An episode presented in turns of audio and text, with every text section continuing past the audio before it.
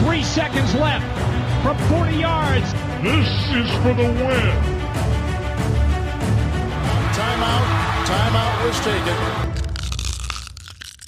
Hallo und herzlich willkommen zu einer neuen Folge Icing the Kicker, dem NFL-Podcast in Kooperation zwischen dem Kicker und der Footballerei. Es ist unglaublich, aber leider wahr. Wir haben bereits Woche 14 in der NFL vor der Brust. Bedeutet nur noch fünf Wochenenden, dann starten die Playoffs. Jetzt ist Crunch Time. Alle ambitionierten Teams dürfen sich eigentlich keinen Ausrutscher mehr leisten. Was sind die spannendsten Duelle in den nächsten Tagen? Auf wen kommt's besonders an? Darauf bereiten wir euch wie jeden Donnerstag in den nächsten rund 60 Minuten vor. Wir, das sind Grille vom Kicker. Moin Grille. Ein vorweihnachtliches Servus aus dem mit Weihnachtsmärkten überladenen Franken. Ich weiß nicht, wie es bei euch oben ausschaut. Auch überall an jeder Ecke Glühwein, Eierpunsch und Co. Auch wir haben Weihnachtsmärkte. Ja, ja, an jeder Ecke. In, Hil in Hildesheim, Schuhan gibt's auch Weihnachtsmärkte. Hier in Hamburg gibt es auch welche. Da sind wir bei Schuhan aus der Footballerei. Moin, Schuhan. Guten Morgen, hä? Alles schön, alles gut. Viele Weihnachtsmärkte, Glühwein und ähm, ja, mein, meine Kreditkarte, die, die merkt's auch. Also Geschenke kaufen und so, das macht man ja ein bisschen früher jetzt mittlerweile. Also der Kommerz, der überfährt mich. Der Schuss im Glühwein, das ist heute Jan vom Kicker. Moin Jan. Moin Kutsche, Frage an dich, äh, wer hat dich denn in den letzten Tagen besucht? War es St. Nikolaus oder war es doch Knecht Ruprecht? Was meinst du? So wie ich dich kenne, auf jeden Fall Knecht Ruprecht. Oh, das ist gemein. Das zahle ich dir zurück in den nächsten 60 Minuten. Heute geht äh, Woche 14 in der NFL bereits los mit dem Thursday Night Game Raiders at Rams. Bei den Rams geht's um nichts mehr. Der Titelverteidiger hat zuletzt sechs Pleiten am Stück kassiert, nur ein Sieg aus den letzten neun Spielen geholt. Der Quarterback, ihr wisst es, Matthew Stafford ist auf IA. Dafür haben sie jetzt Baker Mayfield geholt, ein früherer First Overall Pick im Draft aus Carolina. Eine Frage an dich zum Start, Grille. Meinst du, dass Baker Mayfield tatsächlich eine längere Zukunft bei den Rams hat, vielleicht perspektivisch sogar der neue Starting Quarterback der Rams werden kann? Oder ist das nur ein Transfer gewesen, so ein bisschen aus der Not heraus? Was meinst du? Ich habe ja erstmal gedacht, ich habe auch einen Text drüber geschrieben die Woche, dass ja auch die 49ers im Lostopf waren nach Garoppolo aus. Jetzt ist er dann überraschend, also für mich, ich habe es jetzt nicht gelesen gehabt, ob die Rams im Lostopf waren. Ja, jetzt ist er eben dahin und ich habe dann auch geschrieben, für ihn quasi so die dritte Chance ja inzwischen in der NFL. Bei den Browns wurde immer schlechter und dann hier des Panthers Ding war halt, nach sechs Spielen hat er da nur gemacht, nur einen Sieg. Das war natürlich, ja, für seine Karriere noch ein Riesenknick als ehemaliger First Round Overall oder äh, First Overall Pick plus Heisman Trophy Gewinner. Da ist es natürlich jetzt für ihn persönlich entscheidend, da irgendwie den Durchbruch zu schaffen und hier tendenziell vom Potenzial, vom Talent, was er hat, sollte er John Walford und Bryce Perkins, das sind seine zwei Konkurrenten aktuell, ausstechen können, wenn er irgendwie an seine ersten zweieinhalb, drei Jahre ohne die Verletzungen bei den Browns anknüpfen kann, dann denke ich, dass er sich da vielleicht ein bisschen rehabilitieren kann von seinem Panthers Abschneiden, das ja schon ziemlich katastrophal war. Meinst du, Schuan, dass wir ihn heute Nacht schon sehen oder ist das zu kurzfristig? Na, er hat ja sein Playbook äh, mit in den Flieger bekommen, glaube ich, auf seinen, weiß ich, wie sie das machen, Computer und hat es ein bisschen geübt, aber man muss ja schon dazu sagen, dass das äh, relativ unrealistisch ist, dass der ähm, funktional in so einer Offense von, von McVay, der ist ja auch nicht so einfach. Ich glaube, das wird schwierig, aber vielleicht, hey, man ist äh, die 31 schlechteste äh, Offense, man hat äh, gar nichts abgeliefert dieses Jahr. Ähm, du kannst ja nur nach oben im, im Angriff. Du musst ein Package schaffen für ihn bestimmte Spielzüge. Klar äh, ähm, ist Mayfield lang genug in der NFL zu wissen, um zu wissen, dass er, also viele, viele Systeme kennt er schon und hat auch die Möglichkeit, da quer, quer äh, Verweise zu machen.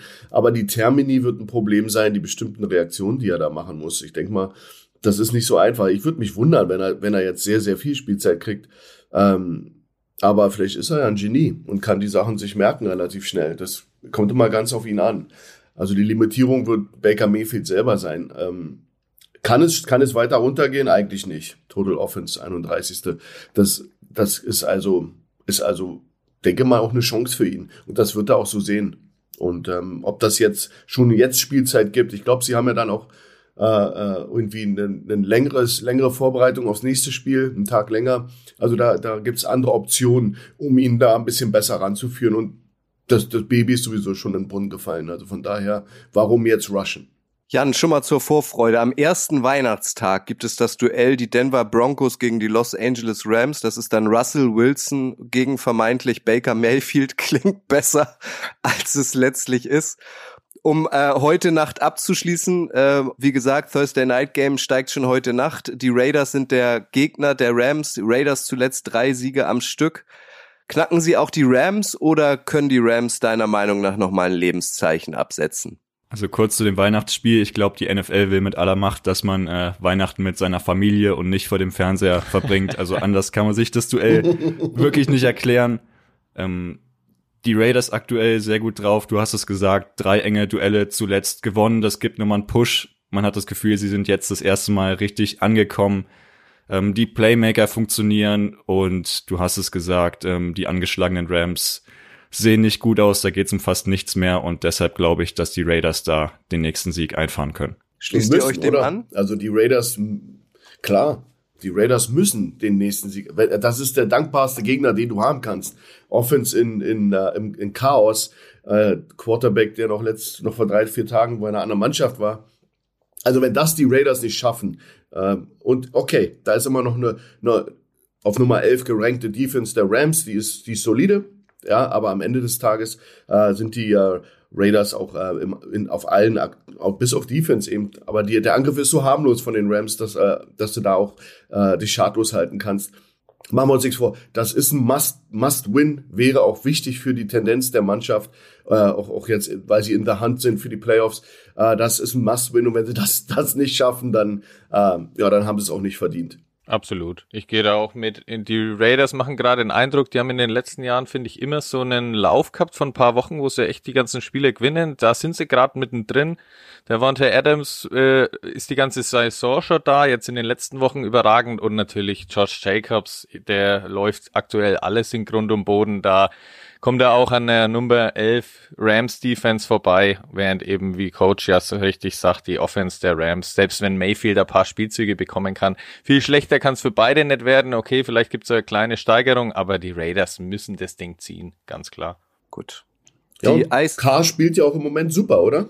Ja, absolut nach seinem, nach seinem, als er da vor drei Wochen oder so ein bisschen mhm. die emotionale PK gehalten hat, das hat irgendwie das Team wachgerüttelt, wie als würde jetzt jeder sagen, hey, für K, den seine Zukunft ja auch unsicher ist, geben wir jetzt nochmal alles, Headcoach äh, auch nicht mehr so angezählt wie am Anfang, also da, die haben, da ist irgendwie so ein Druck durch die Mannschaft gegangen vom Gefühl her. Und das läuft ganz gut und Jacobs über 1000 Yards schon und Adams über 1000 Yards. Also da, da, die sind schon produktiv und das muss einfach reichen gegen, gegen die Rams. Ja. Die Icing the Kicker Crew legt sich fest, die Raiders gewinnen bei den Rams. Wahrscheinlich wird es auch ein Heimspiel für die Raiders, die ja von damals noch viele Fans haben.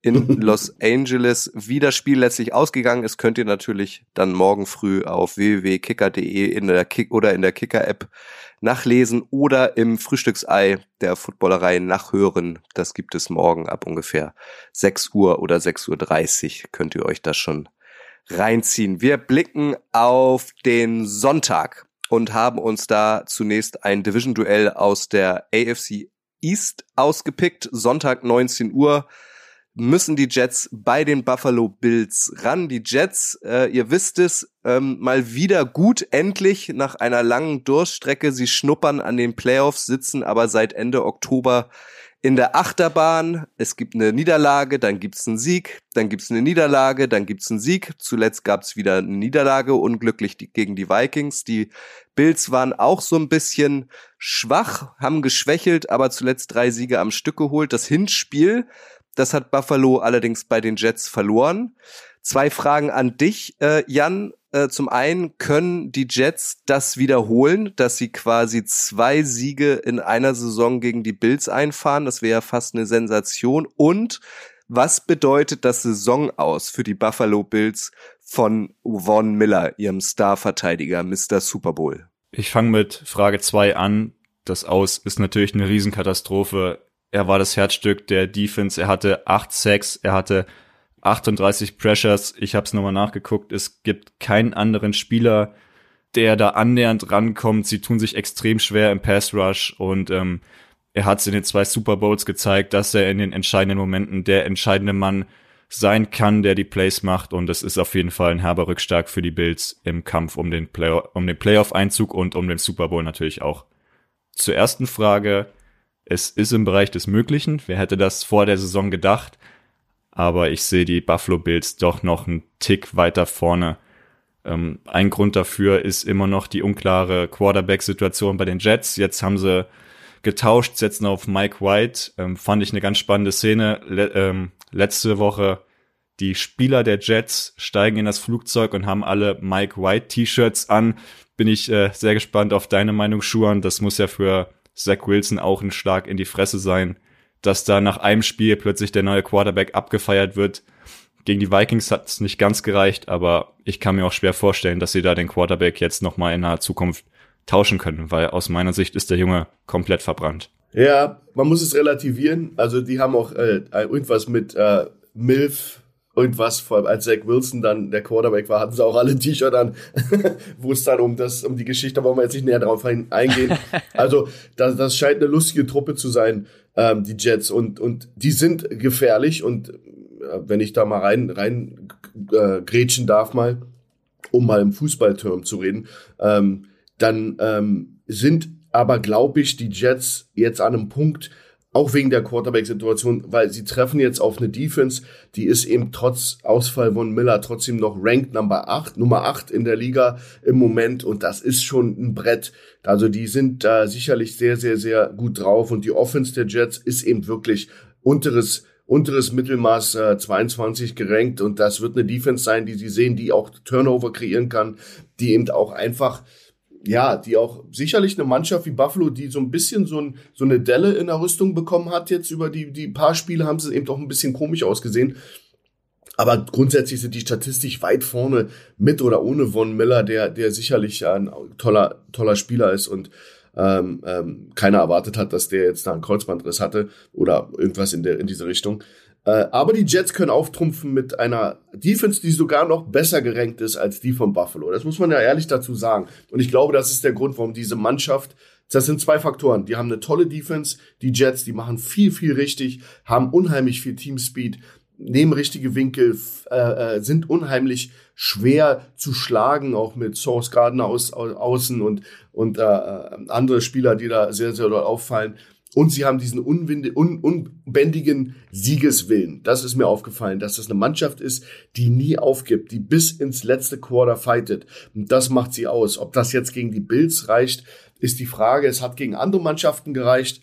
Ähm, aber die Bills haben eben auch ein gutes Laufspiel. Die, der Singletary ist da auch ein guter, guter Rusher. Du hast eben im Angriff eben wirklich gute, solide Daten. Und wenn die sich da nicht selbst ein Bein stellen, die Bills, und sie spielen zu Hause die Bills, da werden sie auch einen Teufel tun, sich da nochmal abservieren zu lassen, dann äh, wird das ein schwerer Gang für die Jets, auch bei dem Wetter. Und äh, äh, aber es ist eine coole Truppe, eine Fun, Fun Bunch und wer weiß, was passiert. Aber am Ende des Tages, äh, glaube ich, nur eine tolle Defense haben, wird, glaube ich, zu wenig sein, um die Bills wirklich in Bedrängnis zu bringen. Ich kann da auch kurz mal einhaken. Ich bin noch mal zurück bei dem Week 9 Spiel, als die Jets ja 20 zu 17 gewonnen haben das ist halt, wenn die Defense das irgendwie schaffen kann, dass sie die Bills natürlich bei so wenig Punkten halten, dann haben sie auch mit Mike White eine Chance, bei dem ich mich ja noch entschuldigen muss. Ich habe ja vor zwei Wochen, als er dann eben reingerückt ist, habe ich mich für Joe Flacco ausgesprochen. Dann hat er ja abgeliefert. Letzte Woche hat er dann eben trotz 57 Pässen, also das ist ja auch krass, dass sie ihm da gleich den Ball in die Hand legen und dann quasi sagen, hey Junge, du bist es jetzt wirklich für uns. Also werf so oft du kannst. Dann hat er fast 400 Yards erreicht, aber letzt, letzte Woche eben keinen Touchdown. Da braucht er halt auf jeden Fall einen, sage ich, weil nur mit Field Goals wirst du es auch nicht gegen die Bills schaffen. Aber wenn die Defense eben die Bills so ein bisschen bei 17, 20 Punkten halten kann, dann kann man das Spiel lange offen halten. Und dann kann man natürlich auch die Bills-Fans wegen nerven und natürlich auch Josh Allen, der ja in den letzten Wochen haben wir sehr erlebt. äh, dann, wenn es mal nett läuft, dann irgendwie auch so ein bisschen kurz mal hadert und den Kopf schüttelt und so, da müssen sie halt den Kopf reinkommen von dem Jungen. Und dann äh, kannst du die Show ein wenig nerven. Deswegen auch genau, ja, Source Gardner hast du ja auch angesprochen, Coach. Das war vor äh, in Week 9 dann auch das Duell mit Stefan Dix am Anfang. Das hat Dix gewonnen. Dann haben sie, dann hat Dix ja sich mit Source Gardner ein bisschen angelegt und dann hat die Jets Defense einfach umgestellt, dann haben sie DJ Reed hingestellt an Dix und dann hat er gar nichts mehr gemacht. Dann hat er nicht mal mehr einen Catch gemacht. Also die Defense ist schon in der Lage hier Josh Allen, Stefan Dix und Co., Gabe Davis auch ein wenig zu nerven. Das müssen sie halt schaffen und dann kann das eine lange offene Kiste werden, sage ich einmal. Ein Side-Fact an dieser Stelle von meiner Seite. Ähm, ihr habt die Jets über einen grünen Klee gelobt. Ha, grüner Klee, guck mal, das ist sogar doppeldeutig. Es war keine Absicht. Ähm, hat natürlich äh, zu tun mit dem Head Coach Robert Salah, wird Saleh geschrieben, aber Salah ausgesprochen und den würde ich euch gerne noch mal kurz ein bisschen vorstellen, weil das ist eine spannende Personalie. Der ist verheiratet, hat sechs Kinder, vier Söhne und zwei Töchter, ist der erste muslimische Head Coach in der Geschichte der NFL, war Trauzeuge bei der Hochzeit von Matt LaFleur, das ist der Head Coach der Green Bay Packers. Die beiden sind nämlich dicke Kumpels waren zusammen schon ähm, als Assistenten bei der Central Michigan University unterwegs. Und der Bruder von Robert Salah, David heißt er, der hat tatsächlich die Anschläge vom 11. September 2001 in New York damals überlebt. Er war im Südtower des World Trade Centers. Der wurde als zweites äh, von einem Flugzeug getroffen und als dann auch äh, der Südtower ähm, ähm, mit einem Flugzeug oder als äh, dann auch ein Flugzeug in den Südtower geflogen ist, war er glücklicherweise schon auf dem Weg nach unten und äh, konnte sich noch durch die Lobby dann unverletzt ähm, retten. Also eine irre Geschichte. Robert Salah, achtet mal auf den, ist so ein, ist so ein absoluter Heißmacher-Coach, oder, Schuan? Ja, super Defense-Coach und ähm, ganz nach meinem Geschmack, der Kerl. Ähm, aber interessanterweise, du sagst Salah, ja, würde man sagen, die Amerikaner sprechen ihn Saleh aus. Das ist ja äh, bei jeder Übertragung hörst du das und äh, es wundert mich auch ein bisschen, aber vielleicht, gut, die Amerikaner sind ja immer rel relativ äh, kreativ im Aussprechen von Namen. Aber ähm, er ist sicherlich ein wahnsinnig guter ähm, Defense-Coach. Er ist auch anscheinend ein guter Head-Coach, der auf jeden Fall Biss und, äh, und ähm, ja, Widerstandsfähigkeit beibringt. Kommt aus dieser Gruppe von jungen Coaches, die ähm, mit Shanahan äh, bei, den 49ers ist ja eigentlich aus Michigan, äh, ähm, ist ja auch eine große islamische Population in Michigan oben und da aus diesem Bereich kommt er. Da sind also äh, viele aus Palästina, viele äh, äh, Muslime in dem im Bereich und er ist der erste, der es wirklich geschafft hat. Das muss man dem wirklich lassen und ähm, ist ja auch ein cooler Typ. Ich mag ihn, wenn er Interviews gibt. Der ist relativ ruhig, wirkt der. Der ist gar nicht so ein Schreihals, aber ich glaube, der hat den bösen Blick. Ähm, den haben so die Orientalen. und den, den sagt man mir manchmal auch nach, diesen starren Blick, ja. Und dann ähm, kriegt man schon so ein bisschen Respekt und er hat die im Griff. Man kann sagen, was man will. Ohne große Headcoach-Erfahrung vorher, tougher Job übernommen bei den Jets. Das ist ja wirklich, das war ja nun nicht wirklich die, äh, die hübsche Prinzessin, ja, die er da übernommen hat, sondern das war die, ja, die letzte, die auf der Party übrig blieb. Aber er hat's, er hat's geschafft. Er hat's geschafft, muss man ganz ehrlich sagen. Und jetzt sind die wirklich ganz oben und ähm, haben eine Chance auf die Playoffs und das ist schon an sich ein famoser äh, äh, Streich von ihm. Und ich bin gespannt, wie es weitergeht, wenn der Mann anständigen Quarterback bekommt. Weil die Defense, dass er die auf Vordermann bringt, das hat er bewiesen. Guter Typ. Absolut. Jan, klär uns mal auf. Salah, Saleh, wie schreibt ihr ihn? Und wer gewinnt dieses Duell? Leg dich mal fest mit genauem Ergebnistipp. Äh, wir nennen ja ab jetzt nur noch Robert. Ganz klar. Einfachste Variante. Ähm, ich entscheide mich für die Bills. Ich habe nochmal geguckt, in Week 9 hatte Josh Allen kein Passing Touchdown. Er hatte den zweitschlechtesten Wert, was Yards betrifft. Er wurde fünfmal gesackt. Ich glaube nicht, dass sich das nochmal wiederholt. Vor allen Dingen vor heimischem Publikum, glaube ich, äh, will er da nochmal allen beweisen, dass äh, ihm die Division gehört. Und von daher entscheide ich mich für ein 28 zu 12 für die Bills. Ich gehe da mit meinem Kicker-Kollegen mit. Ich bin bei einem 27 zu 20 für die Bills, aber wie vorhin gesagt, ich glaube, das Spiel ist ganz lang offen. Vielleicht der Touchdown dann zur Entscheidung erst kurz vor Schluss. Einfach da äh, gelingt dann Josh Allen wieder so ein krasser, guter Airborne-Pass auf Gabe Davis wie die letzte Woche. Das hat er schon stark gemacht. Also so irgendwie so ein knappes Ding sehe ich. Aber die Jets Defense würden dann schon lang genug nerven. Machen wir jetzt Kurs. Bei dem Spiel davor haben wir keine gemacht. Okay, also die, ähm, ich kann mir gar nicht vorstellen, dass sie so viele Punkte in dem Spiel machen. Also das sind ja zwei Top-Defenses der Liga. Ich würde sagen, das wird ein ähm, ja, Buffalo wirklich Last-Second-Touchdown oder noch äh, 21-17 für Buffalo. Ähm, wäre aber schon 17, wäre schon, ist ein bisschen Stretch für mich. Ich glaube nicht, dass Mike äh, White das hinkriegt, für 17 Punkte aufs Board zu bringen gegen die Defense in Buffalo. Wer weiß, wie das Wetter ist. Aber ich sag mal 21-17 für Buffalo. Schon, du bist ja auch Stammgast im Icing the Kicker Podcast. Das Thursday Night Game haben wir noch nie mit Ergebnis getippt, immer nur mit Tendenz. Aber wenn du möchtest, können wir das in Woche 15 gerne einführen, weil so viele Thursday Night Games gibt's ja nicht mehr. Das hört ja auch irgendwann auf. Kannst du dir ja nochmal überlegen und dann einen Antrag einreichen quasi. Und, und das Aber erhöht, per Fax, nur das per er- Fax. das erhöht auch die Chance, dass vielleicht irgendwann mal irgendeiner mit einem Ergebnistipp richtig liegt. Also von daher müssten wir vielleicht einfach mal die Frequenz erhöhen. Das kommt jetzt. 17-14 gewinnen die Buffalo Bills gegen die New York Jets. Ist ein bisschen langweilig, dass wir alle auf die Bills tippen. Man wird's den Jet Jets auf jeden Fall gönnen, aber ich glaube auch dadurch, dass sie in Buffalo spielen, gegen Josh Allen, das, das wird nichts. Mal sehen. Am Ende werden wahrscheinlich die Jets haushoch gewinnen. Das zweite Duell, auf das wir ein bisschen ausführlicher blicken wollen, ist ebenfalls ein Division-Duell und zwar bewegen wir uns jetzt in der NFC East. Auch dieses Spiel steigt am Sonntag um 19 Uhr unserer Zeit und es ist das Duell der Philadelphia Eagles bei den New York Giants. Dieses Duell gab es bislang noch nicht. Ähm, Sonntag steigt das erste Duell und in Woche 18 sehen sich diese beiden Teams dann wieder und zwar in Philly. Zwei Niederlagen, einen Unentschieden. Das ist die Bilanz der Giants in den letzten drei Spielen. Das ist nicht großartig. Zuvor waren sie klar auf Playoff-Kurs. Jetzt könnte man ein bisschen von Krise sprechen. Vor allem müssen die Giants gewinnen, da die Eagles jetzt schon vier Siege mehr haben als New York und Dallas am Wochenende gegen die Texans spielt. Das ist ja fast schon ein Freispiel-Grille. Siehst du auch den Druck ganz klar bei den Giants? Der Druck ist natürlich bei den Giants, aber du hast es gut angedeutet. Du hast eigentlich meinen Punkt schon vorweggenommen. Äh, Die letzte Bilanz der Giants in den letzten drei Wochen und so, die sind schon ein bisschen eingesackt, so vom Gefühl her. Also, die haben nicht mehr ganz diesen, diesen Biss, den sie vielleicht am Anfang hatten, da haben sie ja die Spiele auch immer eng gewonnen. Da haben wir auch schon ein paar Mal drüber gesprochen, dass sie dann irgendwie zwar die Spiele immer eng gehalten haben und nicht gerade Weltklasse jetzt vielleicht waren, aber gerade am Ende das Ding dann noch rübergezogen haben und das haben sie irgendwie ein bisschen verloren. Und dann auf der anderen Seite kommen dann die Eagles daher, über die wir auch schon oft gesprochen haben, dass sie hier leichtester Spielplan und alles und Jalen Hurts kann gut rennen, aber vielleicht nicht so gut laufen.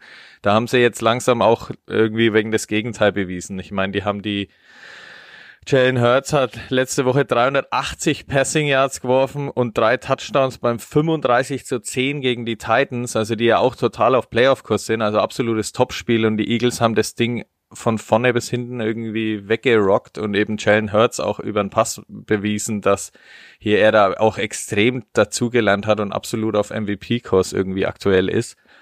Also da ist schon eine ganz klare Tendenz auszumachen, dass das eine harte Nummer trotz Heimspiel für die Giants wird. Das sehe ich genauso. Das sehe ich genauso. Das Einzige, was für die Giants spricht, ist, dass sie auch ein Rushing-Game haben. Ähm, wir reden hier über äh, 5 gegen 6, ranked in, im Rushing in der Liga. Äh, die, dabei sind die Giants der sechst, sechs beste Rushing-Team und die äh, Eagles das fünf, fünf beste. Das ist der einzige statistische Wert, wenn wir mal die heranziehen wollen, der da für die, für die Giants spricht, dass sie da da eine Chance haben. Ansonsten ist das ein Juggernaut. Das sind, das ist die Philadelphia Eagles sind ein Monster-Team. Ähm, drittbeste Offense, äh, zweitbeste Defense. Ähm, dang, ein Quarterback, der einfach ähm, an Leuten vorbeirennt. Ähm, wenn du mal dir das anschaust, das Laufspiel, du hast da mal Sanders mit äh, 924 Yards und dann kommt sein Quarterback danach schon mit 609 Yards im Moment in der Liga. Der Typ äh, hat 132 Mal den Ball genommen und, und ist losgerannt als Quarterback. Das ist also eine eine wahnsinnig, äh, da gibt's noch einen in Chicago, der das ein bisschen extremer noch macht. Ansonsten ist das schon eine echte Waffe, der Typ als Quarterback. Und ähm, Jalen Hurts ist eine Offenbarung. Der hat ja der hat ja die Glocken sozusagen klingeln gehört Anfang der Saison. Das ist dein Jahr. Wir haben dir jetzt so ein Monster-Team um dich rum gebaut und jetzt beweise, dass du der Starting Quarterback bist. Und mit 20 Touchdowns und drei Interceptions nur und die Art, wie er das Team für, führt. Und man hört ja auch aus dem Lockerroom, dass er ein absoluter Anführer ist, dass er, der ist ja auch ein Sohn eines, eines Football Coaches, der ist ja auch, der hat ja die, die DNA eines, eines Anführers in diesem Spiel. Das ist ihm ja in die Wiege gelegt worden. Und das siehst du hier, der ist auch ein cooler Typ. Ich finde ihn auch gut, wie er Interviews macht. Der ist, ähm, ist sehr professionell. Und da haben sie einen richtig guten Philadelphia. Und im Moment mit der Mannschaft ist das äh, erschreckend. Ich habe mich erschrocken, was sie mit den Titans veranstaltet haben, die für mich so ein Dark Horse waren, so ein Team, was da was für Härte stand und in your face und Titans sind ja, die spielen das ugly und werden ihn ein, ein eins vor die vor die äh, ähm, Fresskante hauen den den Eagles und dann war das genau andersrum und du hast eben Boys against uh, Men. Das war ein Spiel wie Männer gegen Kinder. Also das hat mich erschrocken, wie wie gut die waren die Eagles und das ähm, hat dann so ein bisschen alles ins, ins rechte Licht gerückt, dass wir hier doch wohl ein sehr, sehr, sehr gutes Eagles-Team haben mit 11 und 1, die klar auch enge Spiele gewonnen haben, aber irgendwie ist das ja vielleicht auch ein Prädikat für ein gutes Team, oder? Vor allem, äh, wenn ich nochmal ganz kurz einhaken darf, du hast halt auch, wie sie sich anpassen. Also wenn du zwei Wochen zurückgehst, dann haben sie gegen die Packers gespielt und haben sich da sogar 33 Punkte einschenken lassen, aber die wussten, die Packers Defense ist einfach katastrophal gegen Lauf. Ja, dann sind Miles Sanders, Jalen Hurts und Co. für fast 400 Yards den Packers reingelaufen.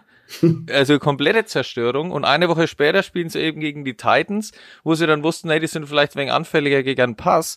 Ja, dann wirft eben Jalen Hurts fast 400 Yard, äh, Passing Yards und nimmt halt AJ Brown und Devontae Smith die ganze Zeit mit und dann zerstören sie die einfach so über den Pass. Also die passen sich extrem auf die Schwachstellen der Teams auch ein wenig an und nutzen das gnadenlos aus von vorne bis hinten, lassen da nicht locker und du hast irgendwie nie den Eindruck gehabt, also gerade jetzt letzte Woche, dass die Titans als absolute Playoff-Contender da irgendwie einen Auftrag haben. Und das ist schon eine krasse Ansage gewesen. Ja, besonders auch wenn du die Dominanz in den Trenches, also in den Linienbereichen, das war so, was mich so ein bisschen, äh, weil die Titans von vier in der Defense ist eine der besten der Liga.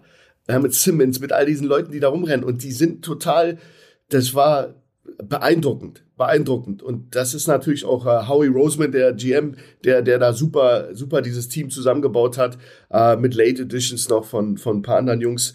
Ähm, aber es ist natürlich auch mit AJ Brown, war. Der hat natürlich da sein Revenge-Game gemacht. Das muss man natürlich noch dazu sagen, dass da jemand entfesselt gespielt hat letzte Woche. Total. Aber, aber er und, und Smith sind natürlich schon, äh, also die sind komplett. Die sind ja. komplett. Und eins der paar Teams, ich würde vielleicht noch wenn wir die Quarterback-Situation nicht hätten, würde ich 49ers noch in, in einen Atemzug nennen. Aber das ist schon eine richtig gute Truppe und äh, macht Spaß, die anzuschauen. Außerdem sind es Adler. Und ich habe ja einen, einen weichen Punkt im Herz für Adler. Jan, Grille und Schuhan reden sich in Rage, loben die Eagles. Du könntest jetzt an dieser Stelle nochmal ein kleines Pamphlet für die Giants halten. Ich helfe dir ein bisschen mit einem Side-Fact. Saquon Barclay, der Running Back der Giants, hat letztes Wochenende diese magische 1000 Yard Rushing äh, Grenze überschritten.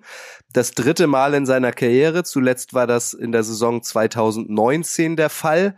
Er kann seinen persönlichen All-Time-Record, nämlich 1307 Yards aus der Saison 2018 in dieser Saison noch überbieten. Nur an den All-Time Single-Season Rushing Record der Giants wird er wahrscheinlich nicht rankommen. Den hält noch Tiki Barber aus der Saison 2005 mit 1860 Yards. 1860, da müsste euch doch in Süddeutschland eigentlich das Herz aufgehen. Also Jan, siehst du irgendwas, äh, was ähm, den Giants Hoffnung macht, um die Eagles zu schlagen und weiter ernsthaft im Playoff-Rennen zu bleiben? Schwierig, absolut schwierig. Also Ich habe es mir auch aufgeschrieben, äh, Run Game wird total entscheidend sein. Ähm, wie funktioniert Barclay? Daniel Jones ist letzte Woche auch für 70 Yards gelaufen. Er wird auch öfter als sie blieb ist, die Beine in die Hand nehmen wollen und ähm, sie müssen Jalen Hurts einfach an die Seitenlinie schicken, dass der möglichst wenig Zeit und möglichst wenig Drives hat. Die Eagles haben 44 Total Touchdowns, also wenn der am Feld ist, dann geht's rund und ähm, das ist für mich unsexy, aber die einzige Möglichkeit, äh, kontrollier die Uhr, schick ihn nach draußen, lass dich auf keinen Schlagabtausch ein und dann könnte es vielleicht ein enges Spiel werden und vielleicht passiert irgendwas Verrücktes und dann könnte es in Richtung Giants gehen, aber sonst ähm, kann ich mich meinen Vorrednern, muss ich mich anschließen, ähm, spricht alles für die Eagles aktuell. Und was auch noch von letzter Woche krass ist, ähm, ihr habt schon angedeutet, Derrick Henry 30 Yards total, also da lief gar nichts. Er hatte elf Versuche. Ähm, es gab eine Statistik, dass er immer spätestens nach einem Yard Körperkontakt hatte, irgendwie getackelt wurde und das war schon bockstark. Dann hau doch gleich noch einen Ergebnistipp raus, Jan. 24, 14 Eagles. Grille, Schuhe? als nächstes? Ja, ich kann auch. Also ich kann noch äh, die Giants loben, dass sie zum Beispiel ganz gut sind, um äh, Druck auf den Quarterback zu machen mit äh, Kevin Thibodeau zum Beispiel. Also das machen sie gut, nur das ist halt auch Jalen Hurts egal. Der ist in jedem Spiel mindestens einmal gesackt worden. Ich glaube in zehn sogar mindestens zweimal. Also und es ist ihm völlig egal. Die Bilanz ist 11-1.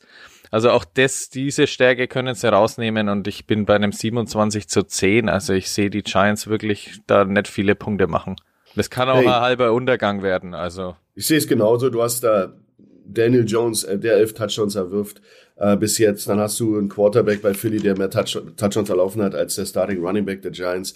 Also ich glaube, da sind einfach zu viele, zu viele äh, Faktoren und einfach zu wenig Waffen bei den Giants. Also die, sagen wir so, die Ausgeglichenheit im Angriff reicht einfach nicht. Du kannst nicht nur ein Laufspiel haben. Du musst, du musst evenly distribute äh, Angriffswaffen haben. Und wenn du siehst, dass, äh, ich glaube, Slayton 566 Yards bis jetzt und zwei Touchdowns, wenn das der Leading Receiver ist, boy, da hast du ein Problem, wenn der AJ Brown schon bei fast 1000 Yards ist und neun Touchdowns. Wenn das ist was du face, dann sehe ich dann 31-17 für Philadelphia.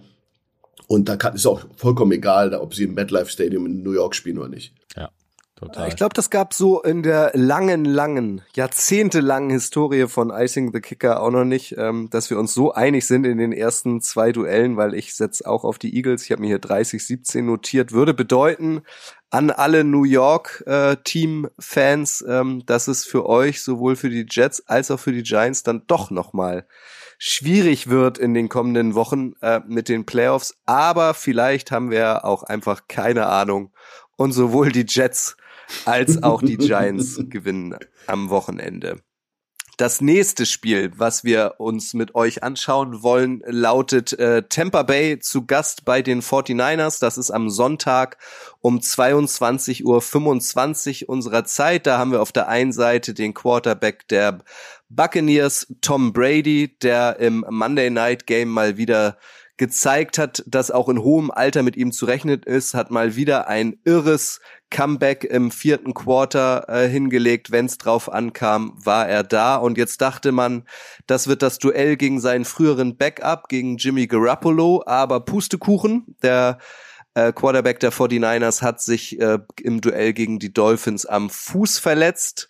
Ähm, es ist wohl doch nicht so schlimm wie ursprünglich befürchtet. Da war von Saison aus schon die Rede. Jetzt könnte er eventuell, wenn denn die 49ers so weit kommen, im NFC Championship Game ähm, wieder einsteigen, ist der aktuelle Stand. Der neue Quarterback der äh, 49ers ist äh, Mr. Irrelevant. Was das bedeutet, da kommen wir später nochmal zu. Brock Birdie heißt der Grille. Kann Brock Birdie, hat der Junge das Zeug dazu, äh, die 49ers mit ihrer immens starken Defense zumindest ähm, bis zum Start der Playoffs noch einigermaßen über Wasser zu halten. Was meinst du? Die äh, gute ba die gute Bucks Defense meinst du wahrscheinlich. Na, die Ähm. 49ers Defense meinte ich schon. Die sind ja stark. Also Defense wins Championships heißt ja, Ja, ja, immer, total. die 49ers Defense weiterhin stark. Jetzt geht's darum, so wie Garoppolo es ja auch gemacht hat, irgendwie vorne für ein paar Pünktchen zu sorgen, sozusagen. Also ich meine, er ist letzte Woche ja reingekommen und dann halt quasi denn dieser klassische Effekt von vielleicht nicht groß nachgedacht, dann hat er gut abgeliefert, zwei Touchdown-Pässe, McCaffrey mitgenommen, das ist halt so ein Ding, ich weiß nicht, da kann ja der Coach gleich noch mehr dazu sagen, dass so ein psychologischer Effekt so da ist, wenn du einfach reinkommst und nicht groß nachdenkst. Jetzt ist er aber eine Woche unterwegs dann und hat die ganze Zeit auch eine sehr, sehr gute Bucks-Defense da mit Devin White im Kopf, die natürlich ihn auslesen zu versuchen und halt dann eben auch versuchen, da durchzubrechen. Deswegen wird es vielleicht schon mal noch eine äh, größere Prüfung, als jetzt letzte Woche da reingeworfen zu werden und quasi er ist ja in das Spiel gegangen und wusste nicht, dass er drankommt, denn das kann schon von Vorteil sein. Ja, und ansonsten, er hat halt, du, äh, Kutsche, du sprichst es gut an, er hat halt eine Defense, die ihm auch Möglichkeiten gibt oder ihm auch dann Fehler verzeiht. Selbst wenn er dann wieder eine Interception wirft oder vielleicht auch mal ein Fumble passiert.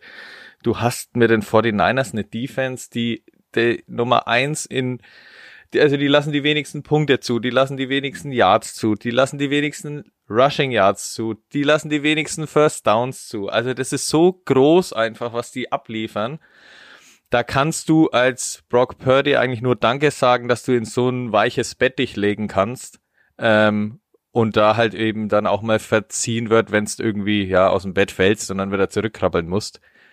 Äh, das ist natürlich schon gutes, gutes Ding. Und dann mit McCaffrey hast du auch einen, dem dankbar dann irgendwie diese kurzen Pässe dann auch zuwerfen kannst, der dann selber für fünf, sechs Yards after the catch sorgt. Also das sind schon gute, gute Möglichkeiten, dass hier aus Mr. Irrelevant wieder Mr. Relevant wird. Oder? Ja, also wenn ich da mal grätschen kann wieder, die äh, Todesgrätsche. Ähm du hast natürlich mit Purdy äh, jemanden, der, der genau wie du sagst, natürlich sozusagen den Ferrari, den Schlüssel kriegt und äh, setzt sich rein und fahr, fahr ihn nur nicht gegen den Baum. Am Ende des Tages geht's ja auch in dem Angriffsspiel der 49ers nicht um den Quarterback. Das Angriffsspiel der 49ers ist eben ist eben auch äh, gebaut, ähm, nicht um den Quarterback, sondern um die Waffen und die Stars, die da rumrennen. Und das ist ja ein Ensemble, das sucht seinesgleichen in der, gleichen in der NFL. Plus eine Number One Ranked Defense, die in fast allen relevanten statistischen Kategorien vorne sind. Da kann er nicht, da kann er eigentlich nur Mist bauen, wenn er das Ding gegen, gegen, gegen Baum, äh, Baum fährt. Und gut, wir haben alle Freunde, die das schon mal geschafft haben, nach einer langen Party am Samstag, aber ich hoffe, er ist nicht so einer. Aber wir muss da ganz ehrlich sagen, die Bucks sind, sind äh, äußerst average im, in diesem Jahr. Äh, 21 gerankte Offense, das ist sehr untypisch für einen Brady, der, der, der seinen Job macht. Der ist, Tom Brady ist sicherlich ein guter Quarterback. Äh, für mich jemand, der, der im letzten Spiel gegen die Saints, dass er da das rumreißt ähm, und, und diesen super Drive hinlegt, dass er nicht das erste Mal dieses Jahr ist, spricht ja für ihn. Aber so ein, so ein bisschen habe ich das Gefühl, dass der, dass er so der Captain auf der Titanic ist. Der Hintern ist schon unter Wasser und er steht oben mit seiner Mütze und ist so der, der Captain, der Letzte, der das Schiff verlässt. Und ähm, da sind so viele Löcher Klar, haben, haben eine okay Defense, sie sind Rank Nummer sieben, das ist schon eine Hausnummer, die sind schon gut, aber was, was eben immer wieder auffällt, ist, dass es ein, ein nicht existentes Laufspiel gibt bei den Buccaneers mit dem schlechte, am schlechtesten gerankten Laufspiel der in NFL, kannst du eben, ähm, ja, nicht bei der Nummer eins Defense auflaufen. Ja, da kannst du eben, da hast du, kriegst du Probleme. Und das ist, ist vorhersehbar. Aber ähm, ich finde, dass äh, Brady mit über 3000 Yards, jetzt 16 Touchdowns, drei, drei Interceptions, macht ja einen soliden Job. Also ich finde ihn gut. Was bedenklich ist beim Buccaneers ist, dass sie gegen die Saints eben auch recht lange noch zurücklagen, bis, bis weit in, in, ins fast ins vierte Quarter, bis, ja, bis ins vierte ja, Quarter. Ja. Und das ist natürlich eine Sache, weil die Saints bei aller Liebe und hey, ja, das ist, äh, äh, ich habe die Saints mag ich, aber das war, das ist ein Average Team. Das ist ein Average Team, was wo auch schon die Over the Hill sind und da dann so auszusehen, Vielleicht äh, kommt ihnen zugute, dass sie eben in ihrer Division äh, mit dem Rekord ganz vorne sind und so noch irgendwie reinrutschen werden. Das ist aber nicht selbst, selbst erarbeitet, das ist einfach nur, weil alle anderen schlecht sind. Ja, und ob das natürlich jetzt äh, ein Fund ist für die Playoffs. Sie sind einfach für mich zu, zu, ähm, zu löchrig, zu viele Fragen innerhalb des Kaders, zu viele Fragen auch mittlerweile um den Head Coach. Ähm, du, es ist immer schwierig, wenn du Head Coach wirst und die, und die, und der alte, die alte Eminenz ist immer noch im, im, äh, hinter dir im, im Vorstand. Und das, das hört man jetzt immer wieder, ja, dass, dass der, dass der ähm, Bruce Arians zurückkommen soll, den man ja auch ab und zu an der Seitenlinie sieht. Alles ganz, ganz schlecht äh, für, für den Coaching-Staff und für den, neu, für den Head Coach äh, Bowles. Und das wird natürlich äh, irgendwann explodieren. Ja, und das wird hier ein Spiel sein, was ähm, ja was ugly werden kann. Ja, es ist äh, und ich glaube Brock Purdy spielt da gar nicht so eine Rolle. Ich hab, ich fand der hat aber super gespielt. Der der hat Potenzial. Der Unterschied zwischen ihm und Trey Lance und die Leute übersehen das eben, dass der Junge richtig viel Footballspiel in College gespielt hat. Der hat 47 Spiele gemacht an seiner Universität. Ein Trey Lance hat nicht mal die Hälfte davon gemacht in seiner College-Karriere und das übersehen wir Fans, wir Leute, die von außen reinschauen immer sehr gerne und äh, Experience auf dem Feld ist Gold wert und deswegen wundert man sich nicht, dass der Junge sich in dem Spiel besser bewegen kann, weil manche vergleichen ja auch den Beginn von Trey Lance äh, äh als als Starting Quarterback und sein. Das ist ja Purdy hat es besser gemacht. Purdy sieht besser aus. Der fühlt sich more, sieht mehr komfortabel aus in dem Angriff äh, in einem Spiel. Ja, die äh, das ist natürlich eine, eine kleine Sample Sample Size, aber ähm, ich würde mich nicht wundern, wenn der da relativ kaltschnäuzig weiterhin so durchmarschiert, weil der hat eben einfach ewig viele Footballspiele gespielt. Das ist ein Anführer, der hat, wie gesagt, fast 50 Spiele im College gemacht. Das ist viel. Vielleicht ähm, lösen wir an dieser Stelle nochmal Mr. Irrelevant auf. Ähm, Mr. Irrelevant, das klingt auf Deutsch, finde ich, fast noch besser als, äh, als auf Englisch. Ja. Äh, Jan, das ist so ein Spaß-Award in der NFL. Also Mr. Irrelevant wird der, der im Draft äh, als allerletztes gezogen wird. Früher wurde äh, derjenige dann noch mit einer Reise ins Disney World belohnt oder mit teuren Uhren und so weiter. Also ähm, die Initiatoren haben auch immer Wert darauf gelegt, dass wir da niemanden bloßstellen wollen, sondern ähm, dass man den Draft quasi ja irgendwie so ein bisschen spaßig abschließt. Man muss sagen, viele, die an letzter Stelle gewählt wurden, äh, sind dann auch tatsächlich irrelevant geblieben. Von denen hat man nie wieder was gehört. Es gibt aber auch andere Beispiele, wie zum Beispiel den Kicker Ryan Sukop. Der wurde im Draft 2009 an allerletzter Stelle ausgewählt, war dann viele Jahre Kicker bei den Kansas City Chiefs und bei den Titans und hat tatsächlich mit den Tampa Bay Buccaneers in der Saison 2020 den Super Bowl gewonnen und ist auch immer noch der Kicker bei den Buccaneers aktuell. Jan, was meinst du? Ryan Sukop, wird das der Held am Sonntag oder wird's äh, Brock Pur Purdy, Purdy ähm, der, der ähm, Quarterback der 49ers, der jetzt gerade in aller Munde ist? Also für mich wird's ganz entscheidend, welche Defense es schafft, den Quarterback, den gegnerischen Quarterback dazu zu zwingen, Dinge zu tun, die er nicht tun will. Das heißt, ähm, Purdy hatte ziemlich viel Trips Formation letzte Woche gegen die Dolphins. Ähm, hatte dann Receiver, die sich gegenseitig freigeblockt haben, den Weg freigemacht haben, dann konnte er die einfachen kurzen Pässe anbringen, ähm, muss er mal raus aus seiner Comfortzone, zwingen in die Bugs dazu, vielleicht auch mal äh, kleine Fenster anzuwerfen, könnte es für ihn schnell eng werden, wenn er unter Druck ist. Das gleiche Thema aber auch auf der Gegenseite von für Tom Brady, wenn das Laufspiel nicht funktioniert, wenn er immer die äh, langen dritten Versuche hat, wird er permanent werfen müssen. Da lauert natürlich die 49ers Defense drauf. Und ich nehme es vorweg, ich sehe die 49ers immer noch knapp vorne. Ich ähm, freue mich sehr auf das Spiel. Ich freue mich sehr auf das Spiel von Defense-Seite aus, was sich die Teams überlegen. Und ich bin da ganz bei den anderen. Ähm, das Play-Calling spricht einfach immer noch für die 49ers.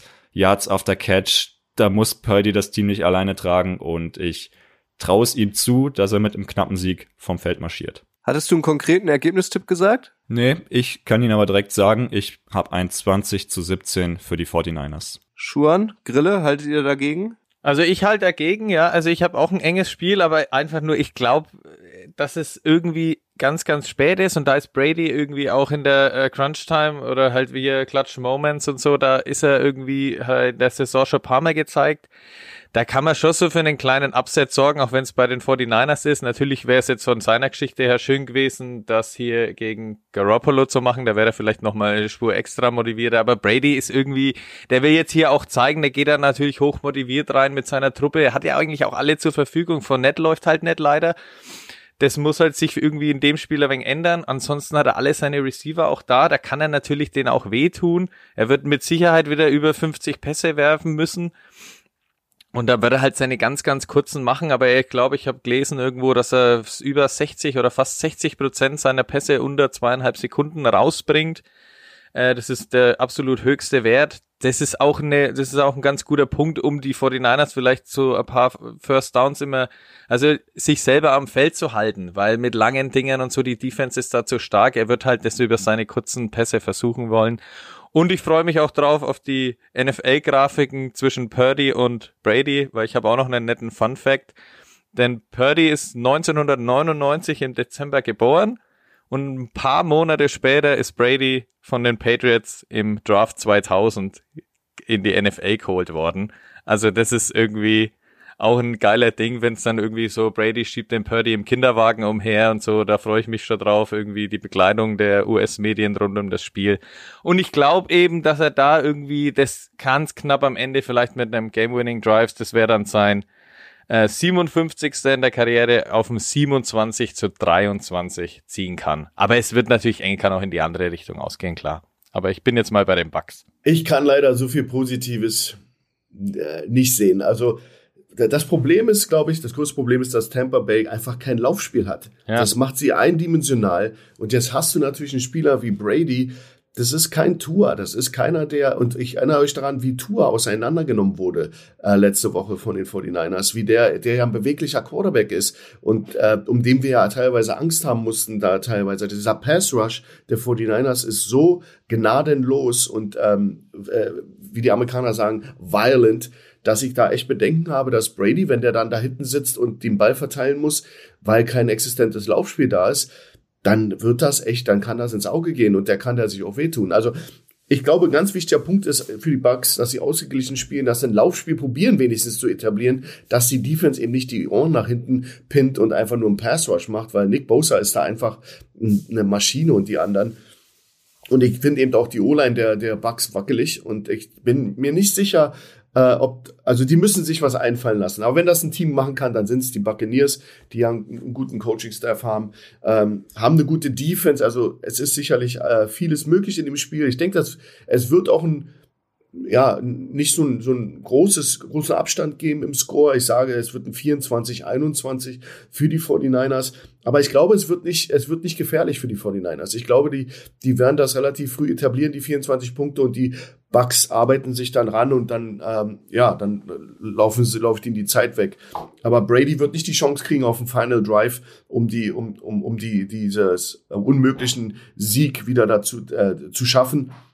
Und ich kann es mir auch nicht vorstellen, dass er, dass er mit einem letzten Drive gegen die Number One Defense in der Liga, dass er das schaffen würde. Ähm, nicht mit dem Angriff, nicht mit den Fragezeichen innerhalb des Rosters und mit dem nicht existenten Laufspiel.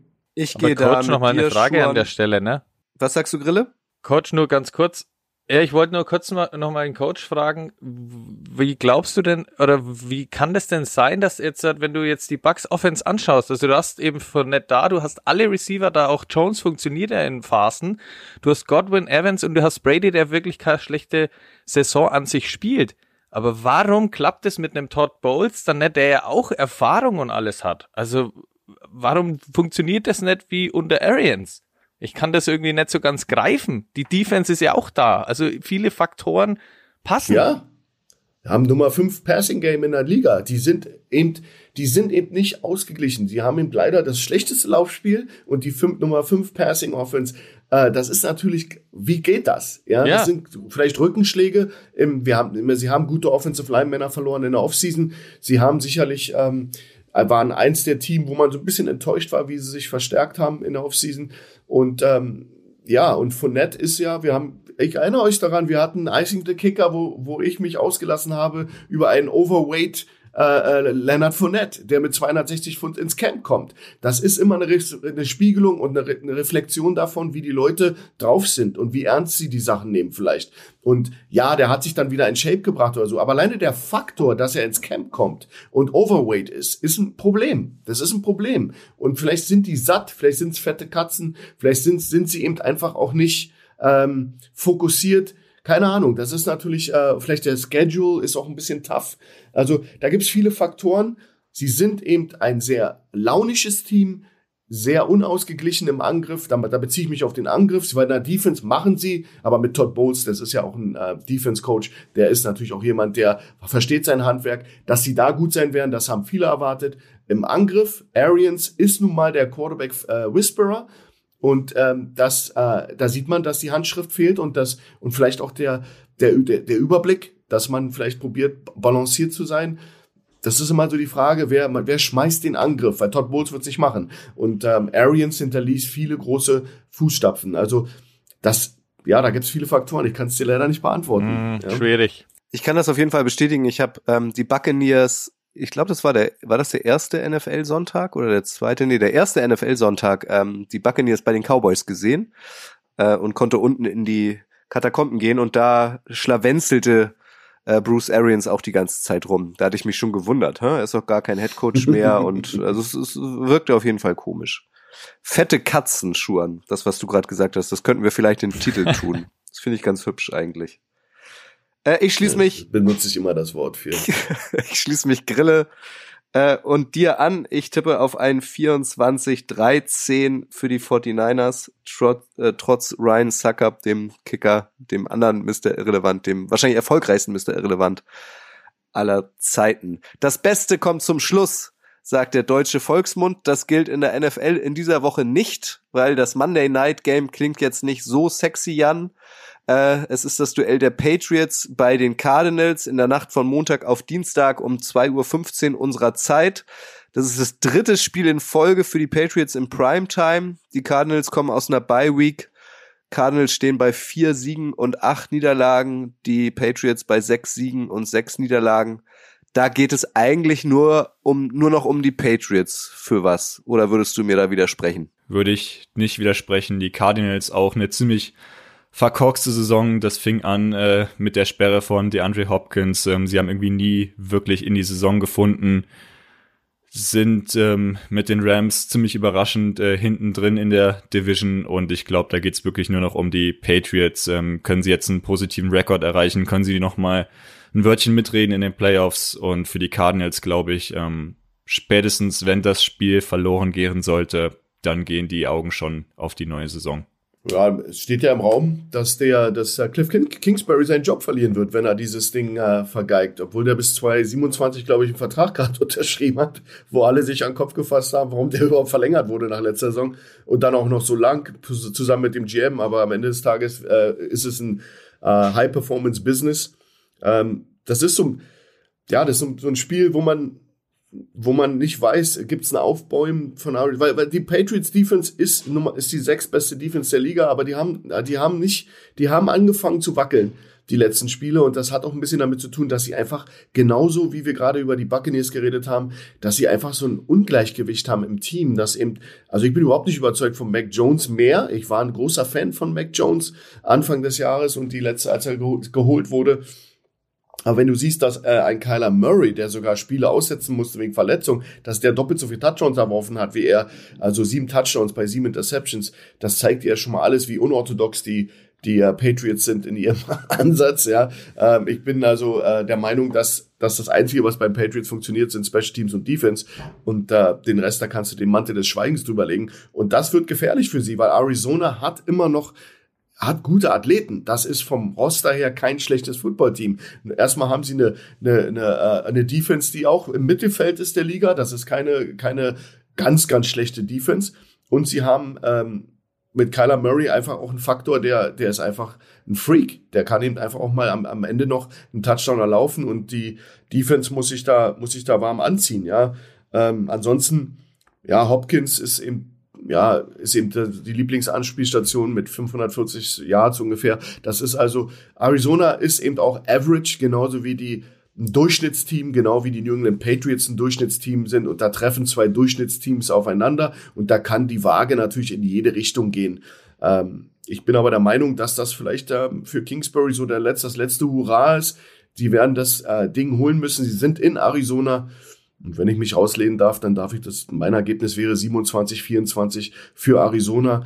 Und ähm, ich bin da sicher, dass die 24 Punkte der Patriots nicht nur die Offense machen, sondern die werden das auf anderen Ebenen äh, probieren zu scoren und auch machen.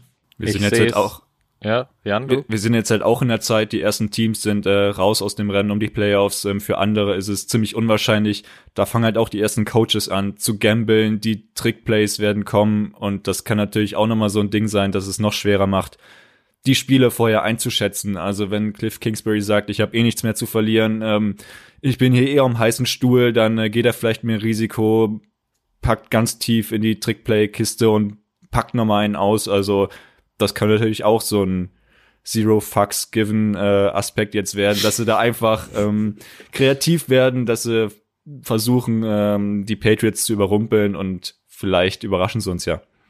Aber ich bin da komplett bei dir, ähm, Schuan. Also Run-Game der Patriots okay, Defense sehr gut, aber durch die Luft ist das echt wenig, was sie bis jetzt dieses Jahr gezeigt haben. Lass uns doch auch noch eben dein Ergebnis da, Jan. Dann tippe ich auf ein 21-13 für die Patriots. Grille? Dann sind wir uns ja schön, dann sind wir uns schön einig. Ich bin bei dem 24 zu 14 für die Cardinals. Einfach eben auch das, äh, ihr habt es beide angesprochen, die Cardinals Offense hat einfach mehr Kreativität, mehr Power zu bieten und äh, das muss dann Kyler auch mal zeigen und eben Cliff Kingsbury, ich meine, der hat sich ja von äh, großem äh, Headcoach-Versprechen, als er da in seinem Wohnzimmer noch guckt war, ne, was er da, die Monstervilla, die er sich da geholt hat, ich glaube, der will jetzt auch nicht so schnell gehen. Der will dann jetzt auch mal zeigen, dass da irgendwie noch was geht. Ich denke, da wird schon einiges aus dem Playbook rausgeholt werden. Die sind 1-6 daheim. Also auch den heimischen Fans da irgendwie muss mal was geboten werden. Und du hast halt auf der anderen Seite eben eine, Def äh, eine Offense von den Patriots, die, da sehe ich auch keinen magischen Moment einfach aktuell. Also da bin ich echt enttäuscht von Mac Jones. Ich habe den auch höher gesehen. Der hat noch nicht einmal 2000 Yards erworfen. Das ist ganz, ganz schwach. Und dann ist halt, ich meine, die Patriots stehen bei 6-6. Das muss man sich mal vorstellen. Und zwar, dass, wenn sie über 20 Punkte schaffen, dann stehen sie bei 6-0. Und wenn sie unter 20 Punkte schaffen, dann stehen sie bei 0-6. Und ich sehe sie wirklich nicht, dass sie das mehr schaffen. Ich sehe sie maximal bei 14 Punkten. Deswegen verlieren sie eben 24, äh, 14 bei den Cardinals. Und für die ist es irgendwie halt die allerletzte Playoff-Chance. Ich glaube trotzdem nicht, dass sie reinziehen, aber so einfach jetzt die Saison einigermaßen positiv beenden. Auch Kyler Murray und Hopkins und so, da, also da muss schon was gehen jetzt nochmal. Ich will noch einmal bitte bei euch die Ergebnisse abfragen, weil in Hamburg ist mittlerweile, also das ist ja fast schon, also es ist ja, das hat ja historische Ausmaße hier, was den Schnee betrifft. Hamburg schneit gerade ein. Äh, ich habe mir bei dir notiert, Schuan, ein 27-24 für die Cardinals, richtig? Jawohl. Bei Grille ein 24-14 für die Cardinals. Ja. Und Jan, du tippst 21-13 auf die Patriots, richtig? Richtig. Volle Hoffnung auf die Defense. Dann nehme ich jetzt Jans Hand und wir beide reiten zusammen in den Schneeuntergang, weil ich habe mir ein 17 zu 16 für die Patriots notiert. Upset Picks. Immer unsere letzte Kategorie in den Icing the Kicker Podcast. In welchen Duell, in welchen anderen Duellen könnte es unserer Meinung nach ein Überraschungsergebnis geben? Ein Ergebnis, womit vielleicht nicht jeder rechnet. Jan, welches Duell hast du dir da für diese Woche für NFL Week 14 notiert? Wir haben sie, glaube ich, ziemlich oft bei den Upset-Picks dabei. Ich sage, die Lions schlagen die Vikings. Hm. Ähm, die Lions zuletzt vier von fünf Siegen, diese äh, vier von fünf Spielen gewonnen. Nur gegen die Bills verloren. Die stehen für Spektakel aktuell. Letzte Woche 40 Punkte. Ja, die Vikings haben einen guten Rekord. Die Vikings sind ein Playoff-Kandidat für einen tiefen Lauf. Ich glaube trotzdem, dass sie nochmal stolpern werden und ähm, traue den Lions den Sieg zu. Lions, Lions, Lions. ja, das Team der Herzen, ha? Wir, wir lieben die ja alle im Moment. Ähm, ich finde die super. Darf ich oder will ja, ja. Grille? Nee, ja, hau raus. Ich, ich habe da natürlich ein bisschen gestöbert und ähm, so ein bisschen geschaut und ich glaube, dass was mir am besten, am besten gefallen hat, war, dass äh, Leute sagen, dass Cleveland die Cincinnati Bengals schlägt weil Joe Burrow ist 0 und 4 gegen die Bengals, konnte, äh, gegen die äh, Cleveland Browns und konnte noch nie gewinnen gegen die in seiner Karriere.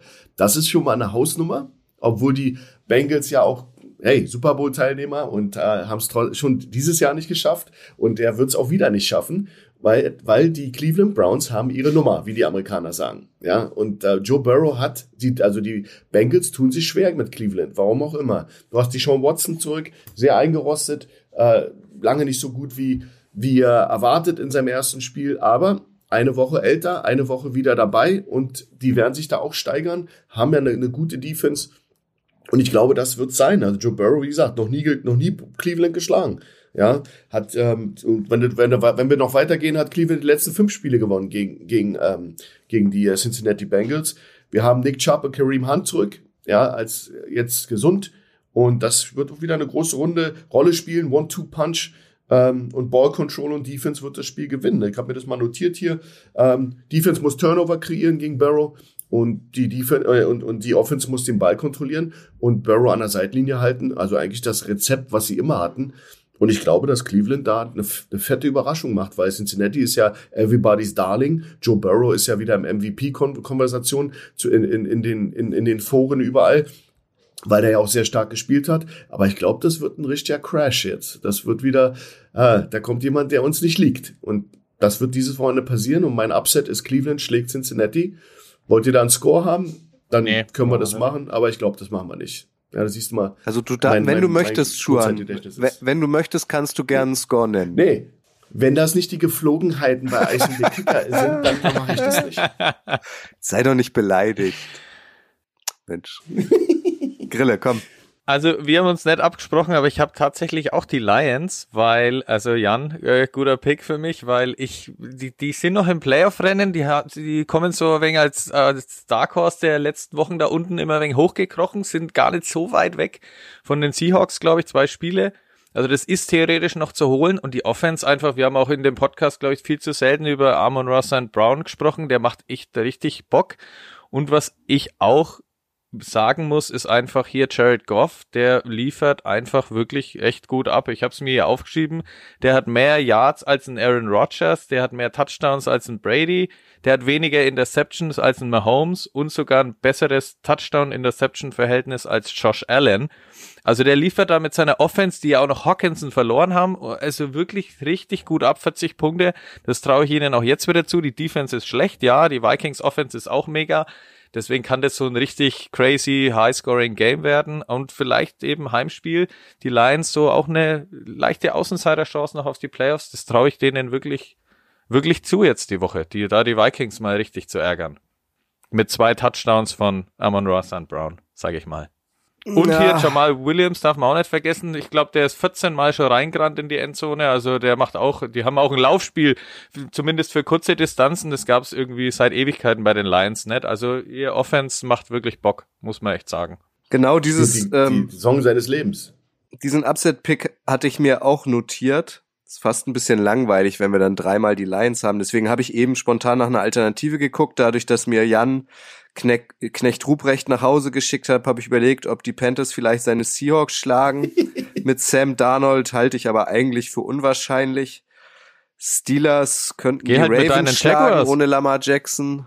Ich nehme, ich bleib dabei. Ich bleib auch bei den Lions. Haben wir halt mal dreimal dasselbe. Was wolltest du sagen, Grille? Traust du deinen Jaguars kein Upset bei den Titans zu? Nee, also die hm, Titans. Angeschlagene Titans. Die Titans sind ähm, für die Jaguars genauso ein Kryptonit wie die Browns für Joe Burrow. Ich glaube, das ist ewig her, dass die Jaguars mal gegen die Titans gewonnen haben. Ja, ich glaube auch. Ist dann halt mal so. Hm. Es ist ja auch Weihnachtszeit. Besinnliche Zeit. Da sind wir alle äh, besonders besonders nett zueinander. Falls ihr das Power Ranking, die äh, Sonderfolge von Icing the Kicker noch nicht gehört habt, sei es euch an dieser Stelle nochmal empfohlen. Am vergangenen Samstag hat äh, Michael vom Kicker für euch alle 32 Teams ähm, seiner Meinung nach, seiner Reihenfolge nach ähm, aufgelistet. Äh, ihr findet diese Liste äh, sowohl in der Kicker-App als auch in der Footballerei-App und als Podcast gibt das auch. Gibt es das auch? Ist äh, so ein Evergreen, den kann man auch jetzt noch hören. Oder Grille? Ja, absolut. Also ich wollte auch sagen, den Text gibt's bei uns auch noch. Der ist noch auch in ein paar anderen Texten mit verlinkt. Da hat sich, denke ich, nicht groß was verändert zu letzter Woche. Vielleicht sind die Packers um einen Platz oder so geklettert nach ihrem Sieg über die Bears. Aber ansonsten, äh, äh, das Ranking sollte noch ziemlich akkurat sein. Genau. Und, und mehr denn je, äh, Playoff, die Playoffs rücken immer näher, um euch das nochmal vor Augen zu führen, mit wem ihr in den nächsten Wochen persönlich besonders sympathisieren wollt. Äh, Jan nickt mit dem Kopf, Seahawks-Fan, die Seahawks-Fans sind noch im Rennen. Grille, Packers-Fan, ich hüll da mal den Mantel des Schweigens drüber, Grille. Und Coach Schuan, weiß vielleicht nicht ja, jeder, so. sympathisiert mit den Cowboys. Auch heißer Scheiß im Moment, Schuan. Heißer Scheiß, aber OBJ werden sie nicht sein, weil sein Knie ist nicht richtig wieder in Ordnung. Da ist noch Auchi drin. Ja. Aber er war doch gerade beim Basketball in der ersten Reihe mit ganz vielen Cowboy-Spielern. Ja, da muss er sich nur nach hinten fallen lassen, wenn jemand kommt. Er muss ja nicht rechts, links ausweichen. Also sein Knie wird da nicht, nicht zum Mitleidenschaft tun. Aber er war zu Besuch bei Dallas, war wohl auch alles sehr schön und sehr, sehr, alle sehr respektvoll miteinander umgegangen. Aber die Ärzte in Dallas haben ganz schnell die rote, rote Alarmleuchte angemacht bei Jerry Jones im Office, haben gesagt, äh, den würde ich jetzt nicht sein, der ist nicht ganz, ganz geheilt. Und so geht die wilde Fahrt weiter und er wird weiter seine Tour machen. Und im Endeffekt wird er bei den Giants landen, die desperate sind, die wollen in die Playoffs und die brauchen OBJ auch einfach für, für den Außenwert. New York, biggest, biggest market nach, mit nach LA. Von daher, hey, ja, alles gut. Gut. Ich gehe jetzt raus in den Schnee. Wenn in Hamburg es schon mal schneit, dann muss man das ausnutzen. Ich mache den Schneeengel, bekannt auch aus der NFL, und sage Dankeschön an euch, Jan, Grille, und Schuan. Ich bedanke mich auch bei euch als Zuhörer. Wenn ihr uns Feedback dalassen wollt, immer gern auf Social Media. Da werden wir unsere Ergebnistipps und die Upset Picks auch nochmal posten. Spätestens am Game Day am Sonntag. Wir freuen uns über Bewertungen äh, auf den jeweiligen Podcast-Plattformen und wir freuen uns, wie gesagt, generell auf Feedback. Wer von euch möchte noch was loswerden? Ich sage an dieser Stelle schon mal vielen Dank. Ja, die sollen uns nicht trashen, wenn wir voll daneben liegen. Ja, die sind ja auch brutal, unsere, unsere Zuhörer. Aber hey, das gehört dazu, sind alle Freaks und äh, ein bisschen Liebe, wir meinen es nicht böse. Äh, wir, wir, ich glaube, wir alle versuchen da ganz akkurat zu sein, aber wer, wer kann das in der NFL dieses Jahr? Die ist ja verrückt. Ja, also gebt uns ein bisschen lange Leine. Absolut. Diskussionen können ja auch dazu, da freuen wir uns ja auch drüber und hier ein bisschen kleine Neckereien könnt ihr schon anbringen, aber ja, wie gesagt, wie Kutscher schon gesagt hat, es ist ja alles auch nur wegen ein Game und soll ja irgendwie auch Spaß machen. Und wenn alles so vorhersehbar wäre wie beim Fußball, wäre es ja auch langweilig. In diesem Sinne, Marokko, Weltmeister, hier habt ihr es zuerst gehört. Yeah. Hast schon gewettet, hoffentlich. Nee, davon lasse ich die Finger. Sonst wirst du noch ein Jahr gesperrt hier für Cal So, eben. Calvin Ridley. Eben, kann man nicht riskieren. Ja, war schon eine Überraschung, muss man ehrlich sagen. Ich habe nur gesehen, wie ein Marokko-Fan einem spanischen Fan den Weg zum Flug, Flugplatz gezeigt hat, zum Flughafen. Das war ganz witzig, aber mit einem netten Lächeln. Also ich glaube, das war nicht böse gemeint. So. Tschüss. Schön lächeln, netten Lächeln, guter Abschluss. Tschüss. Ciao, Ciao. ciao, ciao.